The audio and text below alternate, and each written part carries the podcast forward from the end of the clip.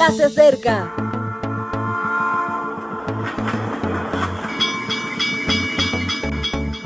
Partimos ya.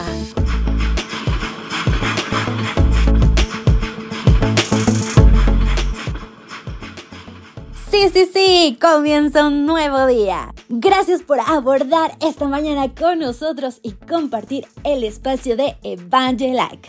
Bienvenido. Hoy continuamos con la serie Amor de Familia y nuestro título es Dopaje Espiritual. Interesante título, ¿verdad? Vamos a hablar sobre Primera de Juan 4:21 y descubriremos de qué va. Y nosotros tenemos este mandamiento de él el que ama a Dios, ame también a su hermano. Creíamos que era un gran deportista hasta que descubrimos que se dopaba. Era el ciclista en mayúsculas hasta que reconoció que tomaba EPO. Se hacía transfusiones de sangre y se inyectaba testosterona. Era el futbolista más reconocido del momento hasta que se hallaron rastros de efedrina en su sangre. Creímos que era un gran artista hasta que supimos que se drogaba. Gauguin, Pizarro y Picasso trabajaron bajo los efectos de la absenta. Hemingway tomaba mucho alcohol. Edgar Allan Poe, opio. Jean-Paul Sartre, mezcalina. Parecían una cosa, pero eran otra. ¿Existe el dopaje espiritual? Sí, existe. Hay condiciones en las que se sobredimensiona una faceta espiritual de tal manera que se produce un gran desequilibrio. El más común en nuestros días es el fundamentalismo.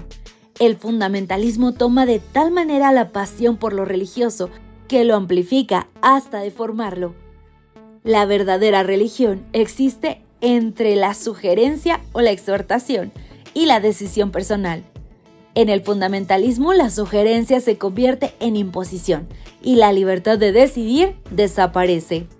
El control toma el poder y las personas se sienten sometidas por los caprichos de la religión de unos pocos. Nada más alejado de la naturaleza divina que respeta al máximo el libre albedrío del ser humano. Otra manifestación de dopaje espiritual es la religión emocional. Se enfatiza tanto la experiencia personal, que todo depende de las emociones individuales. La vida espiritual es simple subjetividad y supuestamente Dios les habla tan específicamente que terminan convirtiéndose en Dios. Nuestros gustos y nuestros tiempos marcan nuestras decisiones religiosas o nuestras creencias. Dios no es solo un Dios de emociones, también lo es de verdad y pensamiento. Me preocupa, sin embargo, un dopaje más elaborado, pero no menos peligroso, la religión sin espacio para las personas. Hay gente que se jacta de amar a Dios, y que no tiene sentimiento alguno por su prójimo. Conoce al dedillo las doctrinas, las normas de los manuales, los protocolos eclesiásticos, pero vive en una torre de marfil.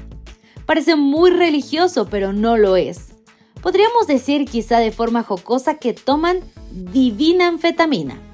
A esas personas les escribe Juan, recordándoles que no pasarán la prueba del dopaje, porque Jesús dijo que el que ame a Dios debe amar también a su hermano. El hermano de casa, el hermano de la iglesia, el hermano del trabajo, el hermano desconocido. La verdadera religión ama hacia arriba y hacia los lados. Sería triste que se dijera de nosotros que parecíamos religiosos, pero que... Qué lamentable situación sería llegar a ese punto. Ojalá que no nos suceda. Ojalá que hoy decidamos no parecer, sino ser. Ser realmente bendecidos, ser realmente amados, ser realmente seguidores. Vivir una vida dista mucho de pretender hacerlo y también nos hace muy infelices. Hoy sé, vive, comparte, crece y camina hacia la salvación que Dios peleó por ti. Ten un maravilloso día. Hasta la próxima. Gracias por acompañarnos. Te recordamos que nos encontramos en redes sociales. Estamos en Facebook, Twitter e Instagram como Ministerio Evangelike. También puedes visitar nuestro sitio web www.evangelike.com. Te esperamos mañana.